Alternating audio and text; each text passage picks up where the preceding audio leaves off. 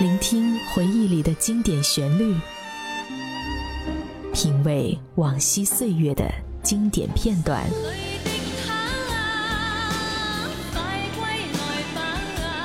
流金岁月，品味流年，带你找寻记忆时光中的特别情愫。这里是八零后爱怀旧，属于你我的怀旧时间。但我的心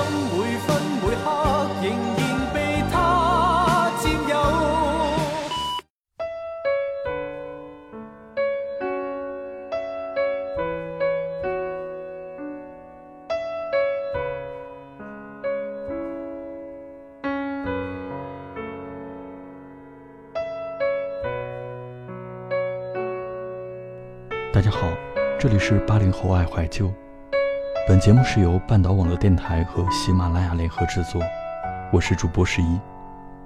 如果你有好的怀旧故事或者怀旧主题，不妨与我们一起分享。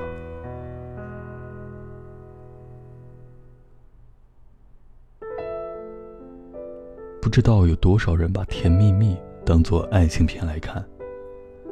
第一次看这部电影还是小学，家里刚买了 VCD 的时候。那个时候当然不懂爱情，也很快淡忘了这部片子，只依稀的记得李翘坐在李小军的单车后座上晃着腿唱着歌的画面。后来是高中的时候，握着遥控器换台，看到电视台放这部片子，放映中插了很多广告，还是一直看下去了。今年之后，李翘和李小军在纽约街头重逢。音乐响起，字幕亮起。我一个人怔怔地坐在沙发上。后来想起了这部片子，下载了，一个人坐在电脑前看完，心里又是一阵空白。这部片子远远不是爱情片那么浅薄。我以为自己是承受不起那样的重逢。是电视里播放邓丽君去世新闻的时候。一个停住了脚步，另一个似乎是走了过去，又退回来。两个人站在那里把新闻听完，然后抬头望见了彼此，有一秒的迟疑，然后也只是淡淡的笑。李翘的笑是迷人的，一如从前，而李小军仍然是十年前的傻和憨。想起张爱玲的短文。于时光的茫茫荒野里，于千万人之中，没有早一步，也没有晚一步。遇见了那个人，那也没有别的话好说，唯有轻轻的问一声：“哦，你也在这里吗？”岁月沉浮，沧桑变迁，隔着漫漫时光的两个人，经历了无数的聚首和离散。相遇和错失，是不是也只能相视的微笑呢？然后，要不要轻轻的问一问，这些年你过得还好吗？那些错失，两人或许倒是茫然，而我在局外清楚的听见了命运巨轮的巨大轰鸣，看见其压过的深刻轨迹。那一年。内地到香港的火车上，隔着一张军绿色硬座椅背，他们曾经头靠着头，昏昏沉睡。列车抵达香港，他向左，他向右，那是他们不自知的初遇。后来各自开始这座繁华都市的全新生活。李翘迅速的融入，人脉颇广，做几份工，努力赚钱。李小军学了粤语。心里一直牵挂着留在内地的女朋友小婷。在麦当劳餐厅里，李小军还说不清楚粤语。李翘站在柜台后，看着等着李小军身后的长队，无奈只得换了国语。李小军却因此倍感亲切。其实，金钱是李翘最大的人生目标，唯一的乐趣就是看着银行卡里数字的变动。对这个愣愣傻傻的内地小子。他自然是不太上心的，但也乐得偶尔找找他帮忙小忙。而李小军每一次都是用心的，性格使然，更因为在香港这座不属于自己的城市的深深的孤独感。你会爱上我，我会爱上你，都是因为寂寞。这是李宗盛的歌词，李翘和李小军之间也是这样吧？见面越来越频繁，开始有牵念。李小军写给女友小婷的信越来越短，越来越敷衍，越来越少。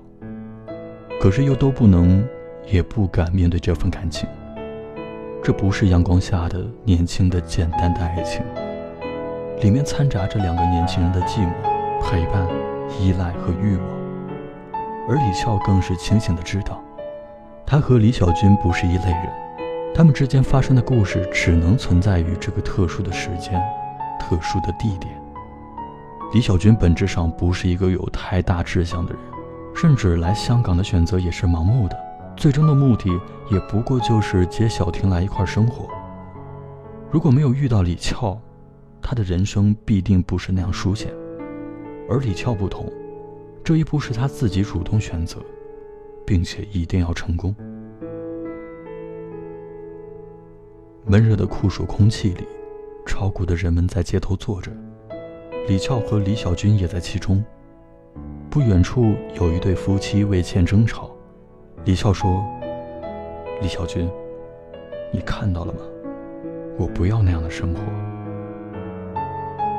两个人的生活短暂交集，然而，一个向左，一个向右。李翘跟了在洗浴城遇见的黑社会老大豹哥，李小军接了小婷来香港，结了婚。李翘坐在车里，看着李小军渐渐远去。车里邓丽君那一把甜嗓子唱着别离，再见了，我的爱人。有泪静静淌下，凉凉的，咸咸的。如果故事就此结束，那么也不过是让人在偶尔回想时感慨一下吧。只是后来，李小军与小婷离了婚，李翘也决定离开豹哥，这是两个人最接近爱情的时刻。天空也时时下起了雨，只是雨下的太大。李小军撑着黑色的长柄伞。立在岸边，李笑上船之前，转过身来，轻轻地说：“等我，我很快就回来。”他没有回去，在船上见到逃亡的豹哥，准备好的话还没有说出口，就哭了起来。她到底算得上是一个有情义的女人。豹哥给过她一段好日子，虽然提心吊胆。物质上到底是富足的，现在他跟着豹哥艰难逃亡，这是不是爱情？或许是，或许不是。即使最初更多是感激，后来那么久的相依为命，或许比所谓的爱情更加的深刻。他们到了美国，打算慢慢安顿下来。豹哥甚至说：“我们生个孩子吧。”李翘去洗衣房取衣服，豹哥等在外面，在墙角坐下，燃起一根烟。只是那么几分钟，或者更短，关于平静生活的幻想破灭。从洗衣房出来，李翘四下寻找豹哥，漫不经心地挤到围观的人群。那样漫不经心是残忍。命运如刀，而我们毫不知情。李潇看着倒在血泊中的豹哥，昔日的江湖老大死于街头小混混的枪口。在医院里，对着豹哥的尸体，李笑平静地说：“把他翻过来。”医生把豹哥的身体翻了过来，露出背上米老鼠的纹身。那还是在洗浴城的时候。豹哥为哄李乔开心，在背上纹了米老鼠的图案。对着微笑的米老鼠和这个不再回来哄他开心的人，他终于不可抑制地哭出声来。在被移民局遣返的路上，李潇看到人群中李小军骑着单车的背影，一如从前。正是堵车，他拉开车门，追赶李小军的背影，却终于看不见他。他留在了美国，凭着当年在香港的那股韧劲儿，顽强地活了下来，并且越活越好。差不多同时期来美国的李小军已经成了中餐馆的大厨。这个时候，大陆的经济起飞，不少当年闯香港的人开始回内地发展。他们在同一座城市生活，听同一个人唱歌，走过同一条街道，看着同样的风景。命运一次次的将他们捉弄，他们错身而过却毫无知觉，只是形单影只的继续生活着孤单的日子。直到满城同时响起邓丽君的歌声，直到唱歌的人已不在。两个饱经世事的中年人将怎样续写从前？故事将会走向哪里？又有谁能预测呢？有华人的地方就有邓丽君的歌声。在这部影片中，邓丽君的歌是一个重要的线索。在香港的时候，李笑贩卖邓丽君的海报碟片，亏了本，为还高利贷去洗浴城做按摩女。遇见了豹哥，有了后来的故事。李翘的经济头脑没有错。香港有许多的内地人，他们都很喜欢邓丽君，但是他忽略了一个傻傻的李小军，看到了另外一个事实：告诉别人你喜欢邓丽君，就等于表明自己是内地人的身份。这显然是在所有香港的内地人极力掩饰的。甜蜜蜜里有爱情，却更有比爱情更深刻的东西。它不仅仅是两个人的故事，说它是一代闯荡香港、美国的华人的生活的缩影，也不夸张的。片中那些小人物生活的卑微，却也自有光彩。李小军的姑姑常说的是他年轻的事，说起隐形威廉曾带他去浅水湾吃饭，说的人一脸眷恋，听的人只当他是一个疯子。可是，也许，那真的是一段事实呢？一个放浪的美国人，在情人查出艾滋病后，却陪他回了马来西亚。这部片子里没有伟大的人物，也没有伟大的爱情，不过是那些自私的男人和女人，不过是些儿女情长。唯其如此，反倒显得真实、真诚，有沉甸甸的分量。那分量来自生活本身。我常常想。要怎样才能承受生活中那么多意外？亲人离别，亲人生死，也许只因自己经历太少，阅历太浅。等真遇见了，不得不承担了，也就释然了，坦然了，淡然了。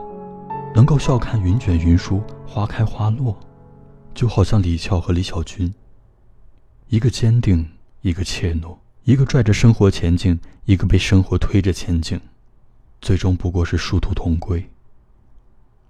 有些东西，生活自会让幼稚的我们明白，只是需要一点点时间。看这样一部片子，是会使人恍惚怅然的，可是又觉得，这样一个瞬间的空白，是好的。太多情绪装作很平静，好像吼叫，却默默倾听。我讨厌爱你，爱。